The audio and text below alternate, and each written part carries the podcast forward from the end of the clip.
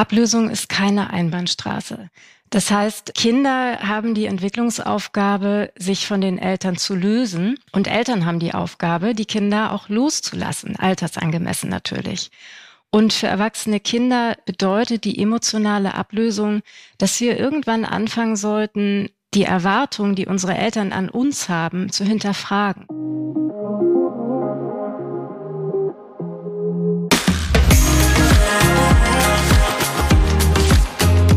Hallo und herzlich willkommen zum Femtastics Deep Dive Podcast mit Anna und Lisa, den Gründerinnen des Magazins Femtastics. Wie wollen wir leben, arbeiten, lieben, fühlen? Wir ergründen mit ExpertInnen tabulos und offen Fragen, die uns bewegen und geben Impulse für Haltung, positive Veränderung und Lebensgestaltung. Herzlich willkommen zurück bei Fantastics Deep Dive. Das Thema unserer heutigen Folge möchten wir euch gern in Form von einigen Sätzen vorstellen. Lisa, leg mal los. In Gegenwart meiner Eltern fühle ich mich oft wie ein kleines Kind und werde von Gefühlen überwältigt. Ich fühle mich für meine Eltern verantwortlich. Ich bin ständig enttäuscht von meinen Eltern, weil sie nicht so sind, wie ich sie gerne hätte. Ich kann meinen Eltern keine Grenzen setzen. Ich muss meine Eltern stolz machen. Die Beziehung zu meinen Eltern ist ein einziger Kampf. Ich darf nichts tun oder sagen, was meine Eltern verletzt. Wenn ich mein Leben nach meinen ureigenen Wünschen führen würde, dann würde ich meine Eltern verlieren. Wenn ihr jetzt auch nur einer dieser Aussagen zugestimmt habt, dann ist es ein Hinweis, dass die Beziehung zu euren Eltern vielleicht etwas problematisch ist. Oder dass ihr euch noch nicht von euren Eltern abgelöst habt. Was genau dieses Wort Ablösung bedeutet, das wird unsere heutige Interviewpartnerin genauer erklären. Wir können aber schon so viel sagen. Es geht darum, dass man ein eigenes Selbst entwickelt, dass man seine eigene Persönlichkeit entwickelt und das Leben nach den eigenen Vorstellungen gestaltet. Und das ist ja auch unser Ziel mit unserem Podcast, dass wir dazu beitragen und dazu aufklären möchten. Deshalb sind wir auf dieses Thema gekommen, weil die Elternbeziehung nun mal eine ist, die tatsächlich jeden Menschen beeinflusst. Ja, und die ein auch das ganze Leben einfach begleitet und die sich in ganz viele Lebensbereiche ja einsneakt oder auch bemerkbar macht. Also die Beziehung zu den eigenen Eltern prägt uns einfach extrem und prägt auch alle unsere anderen Beziehungen, die wir in unserem Leben führen. Ja, seien das Liebesbeziehungen mit PartnerInnen oder seien das Freundschaften, da kommen immer wieder Dinge durch, die eigentlich in unserer Elternbeziehung begründet liegen. Und dabei spielt es keine Rolle, ob wir eine aktive oder eher eine passive Beziehung zu unseren Eltern führen, also ob wir vielleicht sogar den Kontakt mhm. abgebrochen haben und sagen, ja, wieso, ich habe doch gar keine Beziehung mehr zu meinen Eltern. Und es spielt auch keine Rolle, ob die Eltern noch leben tatsächlich oder wie genau wir selbst unsere Kindheit erlebt haben. Es gibt so große Fragen, die vielleicht halt viele kennen. Also dieses, warum fühlen wir uns so ohnmächtig gegenüber unseren Eltern oder warum sind wir so krass mit denen verstrickt und kommen da irgendwie nicht raus und warum gibt es so viel Schuldgefühl und auch irgendwie Enttäuschung von beiden Seiten und wir können da schon mal sagen, es ist wirklich nie zu spät, sich mit dieser Thematik zu beschäftigen und eben zu schauen, ob man sich nicht doch gesund eben von diesen Eltern ablösen kann. Und das bezieht sich tatsächlich auch auf beide Seiten. Also sowohl, dass die Kinder sich ablösen, aber auch, dass die Eltern loslassen, weil es hat eben einen positiven Effekt für das eigene Leben und für alle Beziehungen, die wir zu anderen Menschen führen. Und über dieses Thema sprechen wir heute mit Dr. Sandra Konrad. Sie ist Diplompsychologin und sie arbeitet schon seit über 20 Jahren als Therapeutin in eigener Praxis in Hamburg. Und sie hat tatsächlich auch schon einige Bücher geschrieben über dieses Thema Beziehungen und ihre Erfahrungen, die sie in ihrer Praxis gemacht hat. Und das Buch, auf das wir uns jetzt beziehen, ist ihr neuestes. Das hat den Titel Nicht ohne meine Eltern, wie gesunde Ablösung all unsere Beziehungen verbessert. Sternchen, auch die zu unseren Eltern. Ein kleiner Hinweis dazu, wenn wir hier von Eltern sprechen, sind damit synonym beide Elternteile gemeint. Ja, und wir sprechen mit Sandra heute darüber, warum wirklich sehr, sehr viele unserer Verhaltensmuster auf die Kindheit zurückzuführen sind, aber auch über das große Thema transgenerationale Übertragung von Trauma, also was da genau hintersteckt und wie man das heute aufarbeiten kann. Ein sehr spannendes Gespräch. Wir wünschen euch jetzt viel Spaß beim Zuhören. Hallo liebe Sandra, wie schön, dass du bei Fantastics Deep Dive zu Gast bist. Herzlich willkommen. Danke, hallo Anna, hallo Lisa. Hallo Sandra. Wir möchten ja heute mit dir gerne über das Thema Elternbeziehung sprechen, beziehungsweise Ablösung von den Eltern. Da kommen wir auch gleich mal drauf, was das eigentlich genau bedeutet. Aber zu Anfang würden wir gerne von dir wissen, wieso hast du dich entschieden, ein Buch über dieses Thema zu schreiben? Weil es mir wirklich jeden Tag begegnet, dieses Thema. Also entweder in meiner Praxis, wo ich ja mit Menschen arbeite, die zum Teil noch sehr unbewusst mit den Eltern verstrickt sind und großen Leidensdruck haben. Das ist das eine. Und zum anderen habe ich im Laufe der Jahre ganz viele Mails von LeserInnen eines anderen Buches bekommen, das ich geschrieben habe. Und da ging es um das familiäre Erbe und wie stark eigentlich die Vergangenheit der Familie wirkt. Und irgendwann ist mir klar geworden, dass es nicht ausreicht, nur zu erkennen, durch was wir gebunden sind und wie die Familie uns prägt und lenkt, sondern dass es auch gut wäre, so ein paar, wie soll ich sagen, fast Anleitungen zu geben oder Ideen zu geben, wie man dieses Erbe aussortieren kann und wie man sich zunächst auch mal von den Eltern lösen kann. Ja, total, weil, also das glauben wir auch, dass einfach diese Beziehung zu den eigenen Eltern ja so viele, wenn nicht gar alle von uns beschäftigt. Also insbesondere, wenn man noch in Beziehung steht, aber auch wenn man nicht mehr in Beziehung steht. Aber lass uns nochmal auf das Thema Ablösung jetzt direkt kommen. Was bedeutet denn eine gesunde Ablösung? Vielleicht auch aus beiden Perspektiven. Also zum einen aus der Perspektive der Eltern und aus der Perspektive der Kinder. Und wie kann diese funktionieren? Also vielleicht zunächst mal, Ablösung ist keine Einbahnstraße. Das heißt, Kinder haben die Entwicklungsaufgabe, sich von den Eltern zu lösen und Eltern haben die Aufgabe, die Kinder auch loszulassen, altersangemessen natürlich. Und für erwachsene Kinder bedeutet die emotionale Ablösung, dass wir irgendwann anfangen sollten, die Erwartungen, die unsere Eltern an uns haben, zu hinterfragen und zu schauen, was davon passt eigentlich und was davon passt überhaupt nicht zu mir. Nur wie kann oder möchte ich gar nicht leben? Das ist das eine. Das andere ist, und das fällt vielen Menschen richtig schwer, das ist auch zum Teil echt schmerzhaft, das ist die Aufgabe, dass wir irgendwann aufhören sollten, uns von den Eltern etwas zu wünschen, was sie uns noch nie geben konnten. Das heißt, da müssen wir an unsere eigenen Erwartungen an die Eltern ran und auch akzeptieren, dass wir da vielleicht enttäuscht sind. Und wenn uns das gelingt, dann ist es im nächsten Schritt wichtig, dass wir das, was wir uns von den Eltern immer gewünscht hätten, dass wir uns das irgendwann selbst geben. Also, dass wir uns selbst quasi die gute Mutter oder der gute Vater sind, den wir oder die wir uns gewünscht haben. Warum ist denn überhaupt diese Beziehung zwischen Kindern und Eltern so wichtig, beziehungsweise so prägend oder vielleicht sogar lebensbestimmend? Naja, das sind ja unsere ersten Bindungspartner. Von unseren Eltern lernen wir, wie die Welt ist, ob wir sicher sind, ob wir geborgen sind. Und natürlich auch, dass wir es wert sind, geliebt zu werden.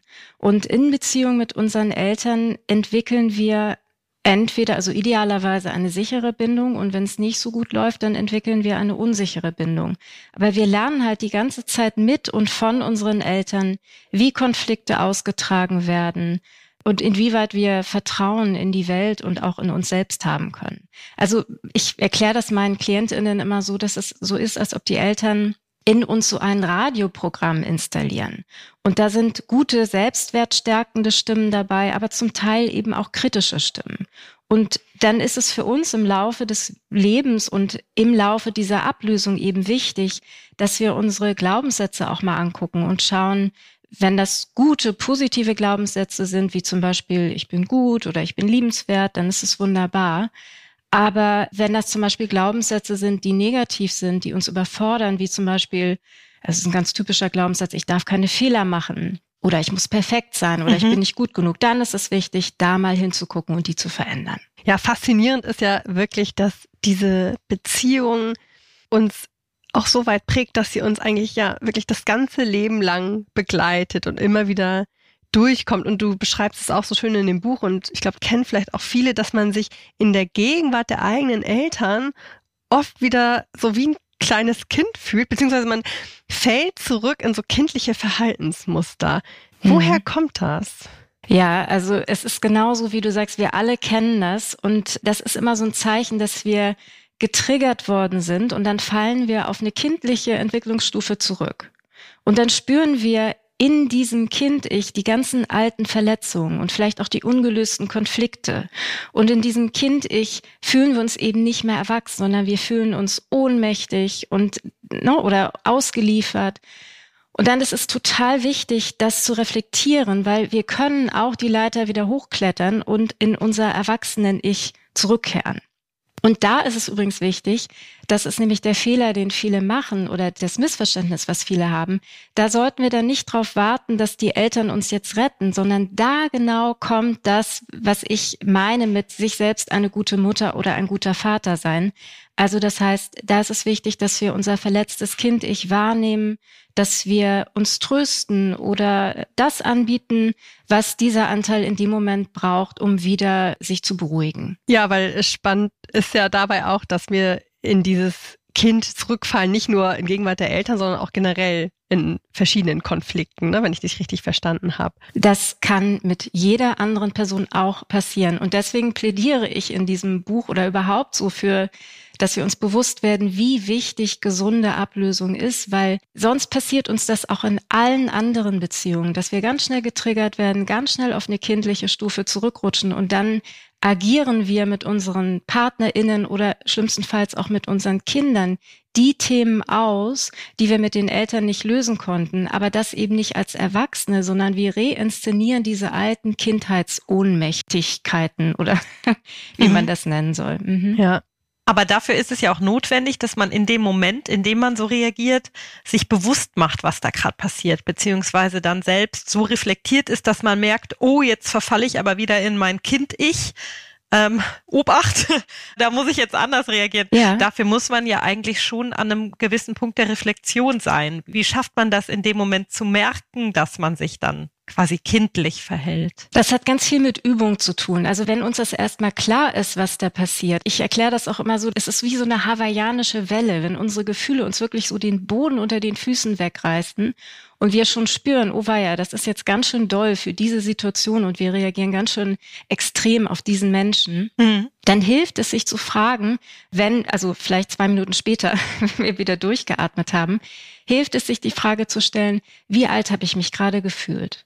Und woran hat mich dieses Gefühl erinnert? Und dann kommen die meisten Menschen ziemlich schnell auf den Urkonflikt, auf die Urwunde zurück. Und dann, also wenn ich mit Menschen arbeite, können die ziemlich genau benennen, oh Gott, ja stimmt, das kenne ich, da fühle ich mich wie vier Jahre alt und das erinnert mich an die und die Situation mit meiner Mutter oder mit meinem Vater. Und dann genau fängt die Arbeit mit dem inneren Kind an, dass wir uns selbst die gute Mutter und der gute Vater sind. Was sind denn die einzelnen Schritte dieser Ablösung, die, wie du ja schreibst, eigentlich ein ganzes Leben lang stattfindet? Also beginnend als Kind, aber das hört ja nicht auf. Kannst du das nochmal ein bisschen umschreiben? Ja, also so grundsätzliche Schritte der Ablösung, das fängt mit der Geburt an. Die Abnabelung von der Mutter ist unser erster Ablösungsschritt. Und dann gibt es ganz viele kleine und große Schritte durch die Kindheit, Kita, Schulbeginn, erste Klassenfahrt, Freunde, also Peer Group wird dann zum Teil wichtiger als die Eltern, Pubertät, ganz wichtige Ablösungsphase. Und dann kommen im frühen oder mittleren Erwachsenenleben nochmal so ein paar ganz wichtige Meilensteine dazu, wie Auszug, finanzielle Unabhängigkeit, Partnerwahl und dann eben eventuell auch Familiengründung und Berufswahl natürlich auch. So, und unter diesen ganzen Schritten läuft aber die emotionale Ablösung. Und zur emotionalen Ablösung gehört, dass wir akzeptieren, dass wir unsere Eltern im Erwachsenwerden eben auch mal enttäuschen und dass sie uns auch enttäuschen. Und diese Enttäuschungen, die sind dann für uns nicht mehr so bedrohlich, sondern vielleicht können wir die annehmen als ein Wachstumsschmerz, der dazugehört, um erwachsen zu werden. Weil Enttäuschung ist ja letztlich auch das Ende der Täuschung. Das heißt, Ablösung ist Ich-Werdung und auch anerkennen, dass die Eltern eben vielleicht aufgrund ihrer eigenen Kindheitserfahrungen uns schon die besten Eltern waren, die sie sein konnten. Das heißt, wir entwickeln idealerweise im Rahmen dieser Ablesung auch einen milderen Blick auf die Eltern und nehmen sie eben so, wie sie sind und geben uns das, was sie uns nicht geben können selbst. Und wenn diese Ablösung über diese einzelnen Schritte, vor allen Dingen wahrscheinlich die emotionale Ablösung, mhm. nicht so stattgefunden hat, wie sie stattfinden sollte. Welche Probleme kann das dann noch im Erwachsenenalter verursachen? Und wie entscheidend ist, sind da jetzt wirklich diese Schritte, die du jetzt genannt hast? Also mal blöd gesagt, ob man früher oder später aus dem Elternhaus auszieht als Beispiel. Mhm. Ist das dann entscheidend für eine gelungene oder nicht gelungene Ablösung oder spielt da wirklich diese emotionale Ablösung die wichtigere Rolle? Naja, das geht natürlich Hand in Hand. Mhm. Und jetzt kann es sein, dass man aus irgendwelchen Gründen noch zu Hause lebt, aber emotional so aufgestellt ist, dass man ein sehr gesundes Verhältnis zu den Eltern hat. Aber nehmen wir mal an, jemand lebt noch zu Hause, wenn er 60 ist und hat sich nie getraut, eine Partnerschaft einzugehen und so weiter und sagt, ich habe aber ein super Verhältnis zu meinen Eltern. Gut, da würde ich persönlich jetzt auch nicht reingehen, weil wo kein Auer, da kein Arzt. Aber es ist schon so, dass es ja auch so natürlicher Drang von Menschen ist, zu wachsen und ein, ne, ein eigenes Leben, ein selbstbestimmtes Leben zu führen. Und du hast ja eben gefragt, was für Probleme das im Erwachsenenalter verursachen kann, wenn die Ablösung nicht stattgefunden hat.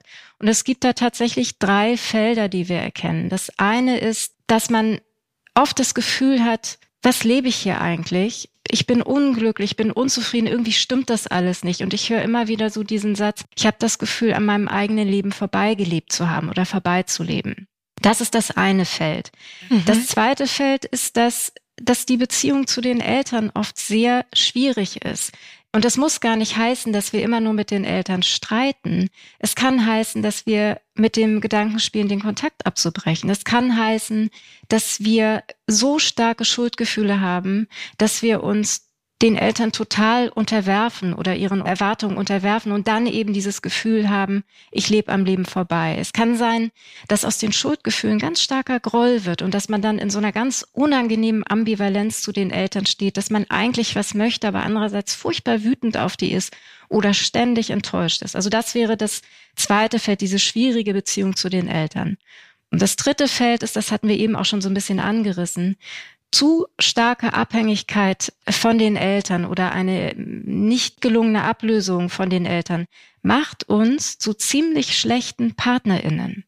Zum einen, weil wir den Eltern gegenüber loyaler sind als unseren Partnerinnen, was für die ziemlich furchtbar ist und was auch bedeutet, dass wir überhaupt nicht verhandlungsfähig sind in Beziehungen. Mhm. Und zum Zweiten, weil wir dann eben dazu neigen, die alten Konflikte die wir mit den Eltern nicht gelöst haben, mit unseren PartnerInnen immer wieder zu reinszenieren. Spannend. Ich habe mich da gerade gefragt, du hast es eben auch so ein bisschen schon angedeutet, dass wir vielleicht akzeptieren sollten, dass unsere Eltern die besten Eltern sind, die sie sein können, also dass sie das versuchen. Mhm. Und ich musste da direkt auch an dieses Thema transgenerationale vererbte Trauma denken. Also ich denke da vor allem auch an die Boomer-Generation mit Eltern, die vielleicht eher kriegstraumatisiert waren, hm. diese Nachkriegsgeneration. Das heißt, wenn wir jetzt auf die Generation blicken, bemerkst du vielleicht schon, dass Kinder heute, vielleicht auch Kinder der Generation Gen Z, eine bessere Beziehung zu ihren Eltern haben, äh, gerade mit Eltern, die vielleicht eher so auf Augenhöhe sind und vielleicht sogar Best Friends sind. Mhm. Also das finde ich eine total spannende Frage. Es gibt ja so Umfragen über die Beziehungszufriedenheit äh, zwischen Eltern und Kindern oder umgekehrt. Mhm. Und da scheint es so zu sein, dass diese weniger hierarchischen Eltern-Kind-Beziehungen heute als sehr viel angenehmer erlebt werden. Die sind gefühlsbetonter, da gibt's mehr Nähe. Und wenn wir zurückgehen, jetzt zum Beispiel in die Kriegsgeneration, was für mich auch bedeutet, die Menschen, die den Krieg als Kinder erlebt haben, da war ja oft so das Dogma funktionieren, wenig Gefühle zeigen und haben, vieles wurde tabuisiert, über vieles wurde geschwiegen und da gab es natürlich auch mehr Distanz. Wenn ich das jetzt so vergleichen sollte, dann kann es sein, zum Beispiel, dass vielleicht der Grad der Rebellion ein Unterschied sein könnte. Nämlich äh, frühere Generationen, die mussten dann vielleicht stärker gegen die Eltern aufbegehren.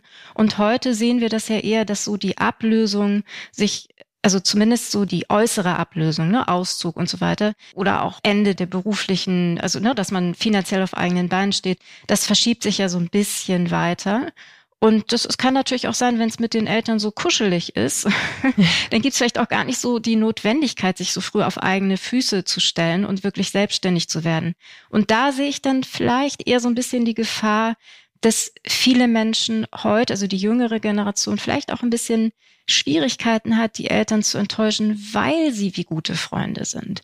Und da ist es aber wichtig zu sehen, weder die Unterordnung noch Rebellion sind ein Zeichen für gesunde Ablösung, sondern das ist irgendwie eher so diese, wirklich dieses zu sich selbst finden. Und es gibt da so einen ganz schönen Satz von Watzlawick, der hat mal geschrieben oder gesagt, Reife ist, wenn man das Richtige tut, auch wenn die Eltern das empfohlen haben. Wenn wir das mhm. schaffen, mhm. das ist dann ziemlich großartig.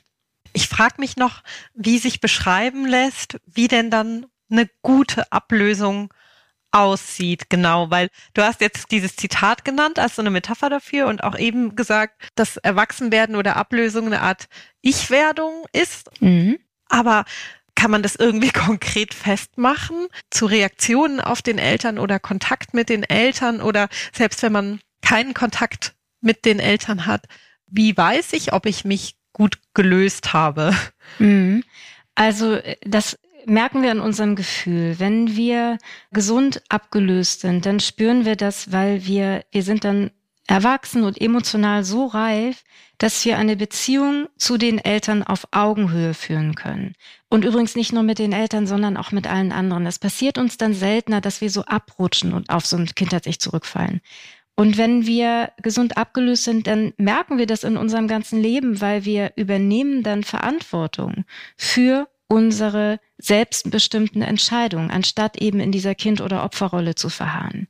Und ein ganz wichtiger Punkt, den wir lernen müssen, den viele Menschen lernen müssen, ist, dass wir unsere eigenen Gefühle, unsere eigenen Bedürfnisse und unsere eigenen Grenzen ernst nehmen und dafür auch einstehen im Außen. Mhm. Ja, wenn ich dich richtig verstanden habe, dann sagst du ja, Kinder schulden ihren Eltern gar nichts das hat mich so ein bisschen aufhorchen lassen, weil ich dann schon irgendwie dachte, Mensch, aber es gibt doch irgendwie ein Verantwortungsgefühl, es gibt doch irgendwie diesen, ja, Vertrag ist nicht das richtige Wort, aber diesen Vertrag zwischen den Generationen.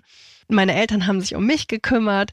Ich fühle mich schon irgendwie verantwortlich, wenn sie älter werden, dass ich da bin und mich um sie kümmere. Aber ich schätze jetzt mal, du hast da jetzt noch eine andere Antwort drauf. Meine Frage wäre aber, wie viel Verantwortungsempfinden ist denn gesund? Bleiben wir vielleicht kurz mal bei dem, was du eben gesagt hast, also bei dir. Also die Frage ist ja, hast du Lust darauf, dich um deine Eltern zu kümmern? Mhm. In meinem Fall ja. In deinem Fall. Ne? ja. Und das ist so eine Frage, hast du die Kapazitäten? Hast du Lust? Hast du Freude daran? Und wo sind deine Grenzen? Das sind wichtige Fragen in dem Kontakt auch mit unseren Eltern. Und dann kommen wir nämlich zu einer Antwort, die sich fein anfühlt am Ende des Tages. Aber wenn du mich fragst, gibt es eine Schuld von Kindern in Richtung ihrer Eltern, dann ist es eine ganz klare Antwort, nein, es gibt keine filiale Schuld. Also filial heißt, es gibt keine Schuld von Töchtern oder Söhnen den Eltern gegenüber. Umgekehrt, Eltern sind Kindern gegenüber verpflichtet. Ne? Die haben sich ja entschieden, ein Kind in die Welt zu setzen und dann muss man gucken, dass man so lange wie eben nötig das Kind irgendwie gut in die Welt hinausbringt. Aber umgekehrt können Eltern keine Schuld von ihren Kindern einfordern. Das machen viele. Das ist die Realität. Viele Eltern, und das liegt dann wiederum, und das finde ich auch wichtig zu verstehen, das sind keine bösen Menschen, das sind keine Monster, sondern die handeln dann aus ihren eigenen verletzten Kindanteilen heraus, die gar nicht glauben können, dass man sie liebt, die gar nicht glauben können, dass sowas wie eine sichere Bindung überhaupt entstehen kann oder die manchmal auch Angst haben und denken, oh ja, weil ich habe da ja auch ganz schön viel vielleicht Mist gemacht in der Kindheit, aber da gucke ich nicht hin. Ich wehre die Schuld lieber, meine eigene Schuld oder Verantwortung lieber ab und gebe Schuldgefühle lieber dem Kind. Und diese Schuldgefühle binden. Das müssen wir auch klar sein. Also Schuldgefühle sind sehr, sehr schwer, aber es ist kein angenehmes Band. Das führt nämlich zu Groll, zu Schuldgefühlen, zu Widerstand oder zu Unterwerfung und manchmal eben auch dazu, dass Kinder dann, wie ich vorher schon gesagt habe, mit dem Gedanken spielen, den Kontakt abzubrechen. Und das ist so schade, weil in dem Moment, wo Eltern aufrechnen, statt zu vertrauen, also in dem Moment, wenn sie diese filialen Beziehungen mit Schuld aufladen, verzerren und entwerten sie sie eigentlich, weil eine gesunde Bindung basiert auf Liebe. Oder Kinder, die ihre Eltern lieben, die kommen ganz, ganz freiwillig zurück. Ich habe dich ja eben gefragt, machst du mhm. das gerne? Ist das für dich okay? Und du hast gesagt, ja. Und das ist ja das, was sich eigentlich jeder wünschen würde. Oder? Und wie ist das? Du hast jetzt eben schon das Thema angesprochen, dass man manchmal den Wunsch hat oder manche Menschen den Wunsch haben, den Kontakt zu ihren Eltern abzubrechen. Ist das simpel gesagt manchmal die bessere Lösung oder ist es vielmehr so, dass auch wenn man den Kontakt mit seinen Eltern als sehr anstrengend empfindet, sollte man sich dann trotzdem zwingen, Kontakt mit den Eltern zu haben? Wenn das jetzt im Rahmen einer Therapie oder ich habe es ja auch im Buch besprochen, wenn das jetzt kommen würde, dann ist, finde ich immer, ich würde immer die Richtung ändern. Ich würde fragen, schau mal, wie der Kontakt für dich leichter werden würde. Wie hättest du mehr Lust? Mhm. Und dann haben wir sofort eine andere Blickrichtung. Also nicht, ich muss, ich sollte mich zwingen, sondern wie kann ich es mir leichter machen? Wie kann ich mehr Freude haben? Und das ist das, als Kind sind wir ja den Eltern ausgeliefert. Da kann man nicht so viel mitentscheiden. Aber als Erwachsene können wir alles mitgestalten. Ich gebe in dem Buch auch ein Beispiel, wo ein Mann, der erzählt mir, der telefoniert einmal in der Woche mit seiner Mutter und dann sagt er mir, Mann, Frau Konrad, ich habe irgendwie drei Tage vorher habe ich schlechte Laune, dann der Tag, wenn ich telefoniere, das ist furchtbar und drei Tage später habe ich auch noch schlechte Laune. Das heißt, ich habe eigentlich nur einen Tag in der Woche, wo es mir einigermaßen okay geht. Und dann habe ich geguckt, okay, was wünschst du dir denn eigentlich? Wie oft möchtest du mit deiner Mama telefonieren? Wie oft oder wie soll dieses Gespräch laufen? Wie lange? Er dachte, er müsste irgendwie eine absurde Anzahl von Minuten mit ihr telefonieren, damit sie zufrieden ist. Die war aber nie zufrieden. Die wäre aber auch nicht zufrieden gewesen, wenn es nur fünf Minuten gewesen wäre oder zehn Stunden, sondern das war ein Spiel oder eine Choreografie, nach der sie den Kontakt gestaltet hat. Und da ist es dann ganz wichtig zu spüren, nee, nee, nee, nee, nee, unsere Eltern wissen eben nicht alles besser. Die machen auch ganz schön viele Fehler. Und ich kann die Beziehung zu meinen Eltern immer total mitgestalten. Also indem ich eben ja ganz konkret mir überlege, wie sollen die Rahmenbedingungen sein, was tut mir gut oder kannst du es noch ein bisschen konkretisieren? Weil ich glaube, dieses Thema, eine gute Kommunikation mit den Eltern mhm. beschäftigt bestimmt sehr, sehr viele im Erwachsenenalter natürlich. Und auch diese Frage, wie offen und ehrlich sollte man miteinander sein? Hast du da noch Input für uns? Ja, also es geht wirklich um diese zwei Punkte, Bedürfnisse und Grenzen. Wenn ich meine Bedürfnisse nicht kenne, dann werde ich ständig enttäuscht sein, weil andere sie mir nicht erfüllen. Das heißt, es ist erstmal wichtig, der erste Schritt ist, ich muss gucken, was tut mir gut, wie fühle ich mich wohl, was brauche ich und so weiter und so fort. Und wenn ich das weiß, dann muss ich als erwachsener Mensch dafür einstehen und ich muss das auch formulieren, weil no, die können uns das ja gar nicht von den Augen ablesen. Das ist der erste Schritt. Und das zweite ist, wir haben ja auch alle Grenzen. Und auch die müssen erstmal für sich selbst erfüllt werden und dann aber auch kommuniziert werden. Und bei den Grenzen gibt es auch nochmal zwei Schritte, und zwar Kommunikation und Aktion. Das heißt, wir erzählen unseren Eltern erstmal zum Beispiel, könnte man sagen, du, ich schaffe das nicht, eine Stunde in der Woche zu telefonieren, sondern ich nehme mir gern 20 Minuten oder eine halbe Stunde Zeit, das ist für mich ein Rahmen, der passt. Und dann muss man auch, wenn die Mutter oder no, also in diesem Fall war es die Mutter, wenn die dann nach 29 Minuten noch mal ein ganz großes Fass aufmacht, ist es eben an der Stelle auch wichtig zu sagen, du, ich hatte das ja vorher angekündigt, jetzt kann ich nicht mehr, lass uns bitte das beenden und ähm, ich rufe dich dann nächste Woche oder wir sprechen morgen oder wann auch immer, wenn es jetzt irgendwas Wichtiges ist. Aber das heißt, wir müssen natürlich auch für diese Grenzen einstehen. Ist das denn eigentlich immer alleine möglich und ganz grundsätzlich auch das Thema Ablösung im Erwachsenenalter, wenn man das Gefühl hat, okay, das hat vielleicht nicht 100 Prozent richtig in der Kindheit funktioniert oder da sind einfach noch Themen, die mich belasten. Ich habe dich ja eben so verstanden, dass du gesagt hast, wenn da kein Schmerz ist, dann muss man auch nicht zum Arzt, so sinngemäß. Mhm. Aber wenn ich das Gefühl habe, da sind Themen, die mich belasten, mit denen ich nicht richtig umgehen kann, ist das dann was, was man immer auch irgendwie alleine schaffen kann? Oder ab wann sagst du, ist der Punkt, wo man vielleicht dann therapeutische Hilfe braucht oder noch jemand anderen, den man dazu holt? Also aus ziemlich genau dem Grund habe ich dieses Buch geschrieben, weil ich gemerkt habe, dass es ein Riesenthema ist und weil ich äh, so niedrigschwellig so ein bisschen Handlungsanleitung und die Ideen geben wollte, wie das funktionieren kann, diese Ablösung.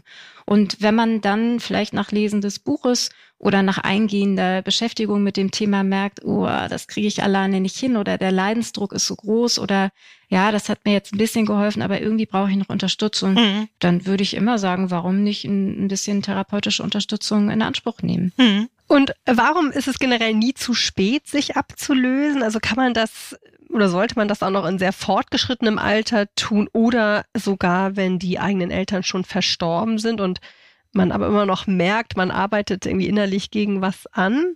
Also ich habe auch schon 70-Jährige rufen hören, jetzt mache ich endlich mein Ding. Ja. Da waren die Eltern natürlich schon längst gestorben. Mhm. Das heißt, wir können tatsächlich auch nach dem Tod unserer Eltern noch anfangen, oder was heißt anfangen, aber in dem Punkt geht es dann wahrscheinlich auch eher noch darum, diese internalisierten Stimmen und Botschaften, die wir von ihnen mit auf den Weg bekommen haben, dass wir die hinterfragen und mhm. dass wir wirklich konsequent unsere negativen Glaubenssätze anfangen zu verändern. Und ganz ehrlich, wenn die Eltern gestorben sind, also dann würde ich sagen, ist echt höchste Zeit, sich selbst eine gute Mutter oder ein guter Vater zu sein, weil selbst wenn wir die in unseren Eltern hatten, müssen wir ja nun selbstständig sein, weil der Tod ist ja wirklich dann das letzte Abschied nehmen von den Eltern.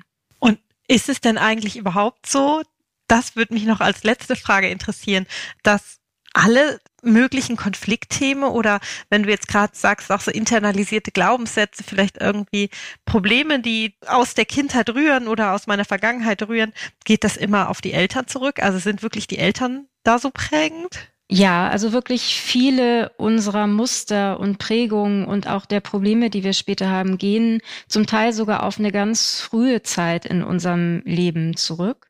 Wie gesagt, auch da äh, kann man diesen Test machen, den ich vorher schon gesagt habe. Also sich zu fragen, wie alt fühle ich mich, wenn ich überreagiere, wenn ich so extreme Gefühle von Angst, Ohnmacht, Schuld, Wut, Scham, was auch immer habe.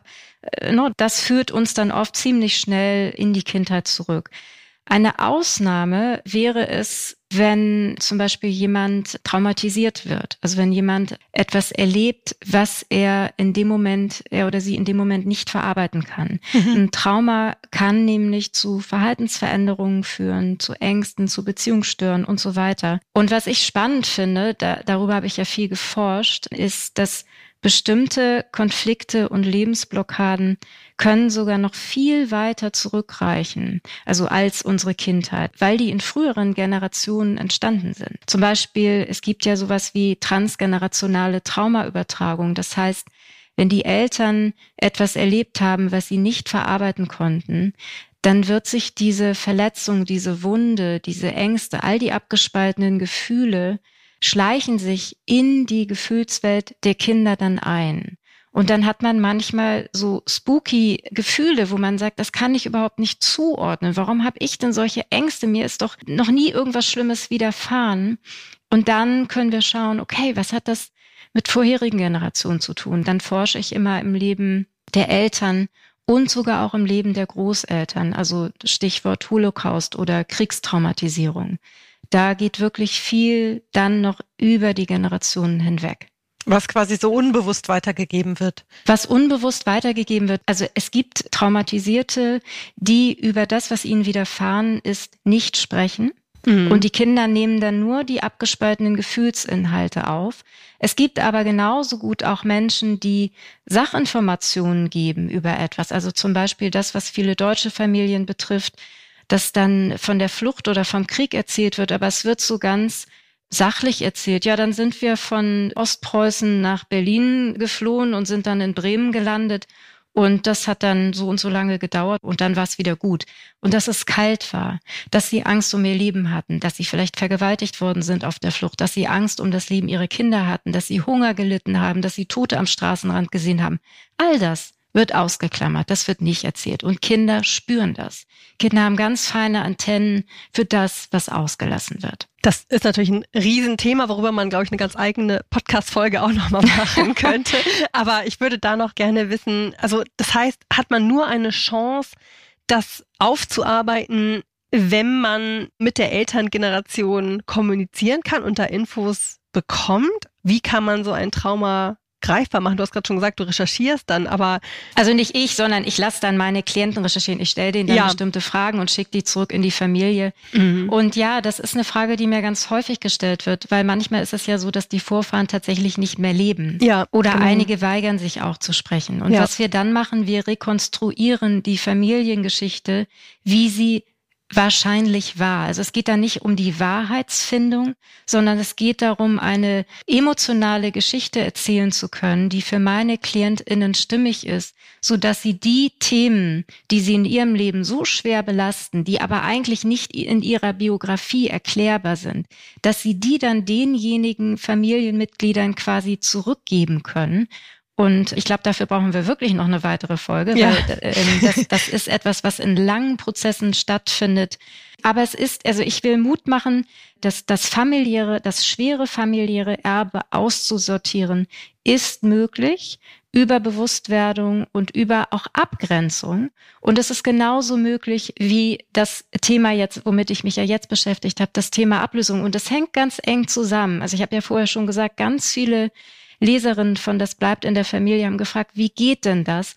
Und da gebe ich eben auch Ideen und Lösungsansätze und habe auch diesen transgenerationalen Blick wieder in meinem neuen Buch drin, weil ich den so wichtig finde, weil der so viel inneren Frieden wirklich bringen kann, wenn wir unsere Eltern eben nicht nur betrachten als Eltern, die zum Teil sich wirklich mal beknackt verhalten haben oder uns nicht das gegeben haben, was wir brauchten, sondern wir sehen die in diesem transgenerationalen Blick plötzlich selbst als kleine Kinder. Und wir sehen die Großeltern, was die vielleicht nicht geben konnten. Und dann entsteht wirklich innerhalb ganz kurzer Zeit ein viel milderer Blick auf die Eltern. Und dann ist wirklich viel mehr innerer Frieden möglich. Du gibst in deinem Buch da ja auch sehr interessante und viele Beispiele zu, wie solche Fälle aussehen können. Das Ganze, was vielleicht jetzt noch ein bisschen abstrakt klingt, wird auf jeden Fall in dem Buch dann sehr viel konkreter anhand von diesen Praxisbeispielen aus deiner Erfahrung. Das fand ich persönlich auch sehr spannend.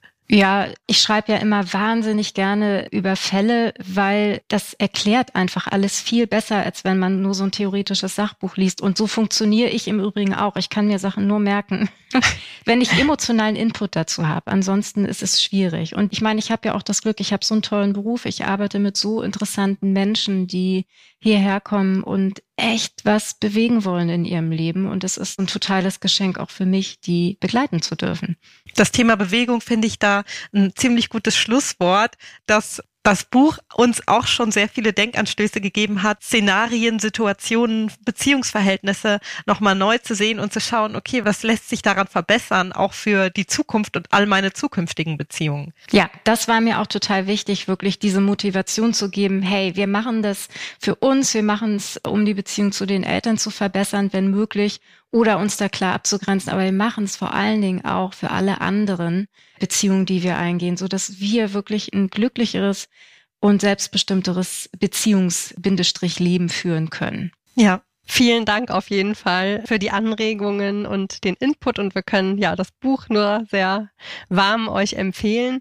Vielen Dank für deine Zeit, liebe Sandra. Vielen Dank. Sehr gerne. Danke euch.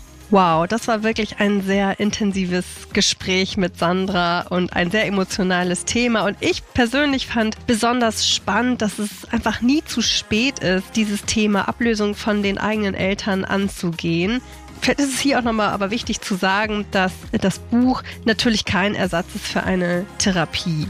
Ich finde auch sehr interessant, dass die Ablösung oder die Beziehung zu den Eltern, egal ob die vorhanden ist oder nicht, so viele andere Bereiche in unserem Leben durchdrängt und dass es sich demnach auf jeden Fall lohnen kann, da mal genauer hinzuschauen und auch den Mut zu haben, sich mit den Themen zu beschäftigen und zu schauen, hm, warum verhalte ich mich da so? Warum macht mich dieses oder jenes unglücklich? Und was kann ich persönlich tun, damit mich das in Zukunft nicht mehr so unglücklich macht, sondern dass es mir besser geht und ich damit auch ein besseres Leben und bessere Beziehungen leben kann. Das fand ich sehr spannend und das finde ich eine gute Motivation. Ja, wir können euch nur ermutigen, da vielleicht etwas näher hinzufühlen, hinzuhorchen, hinzusehen.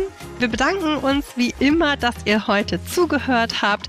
Wenn euch unser Podcast gefällt, dann abonniert ihn gerne, empfiehlt ihn gern weiter, lasst eine Bewertung da und wenn ihr Anmerkungen habt zu unserer heutigen Folge, dann schickt uns eine E-Mail an podcast@fantastics.com. Und wie immer wird es in zwei Wochen eine neue Folge geben und wir freuen uns darauf, wenn ihr wieder zuhört. Bis zum nächsten Mal. Tschüss.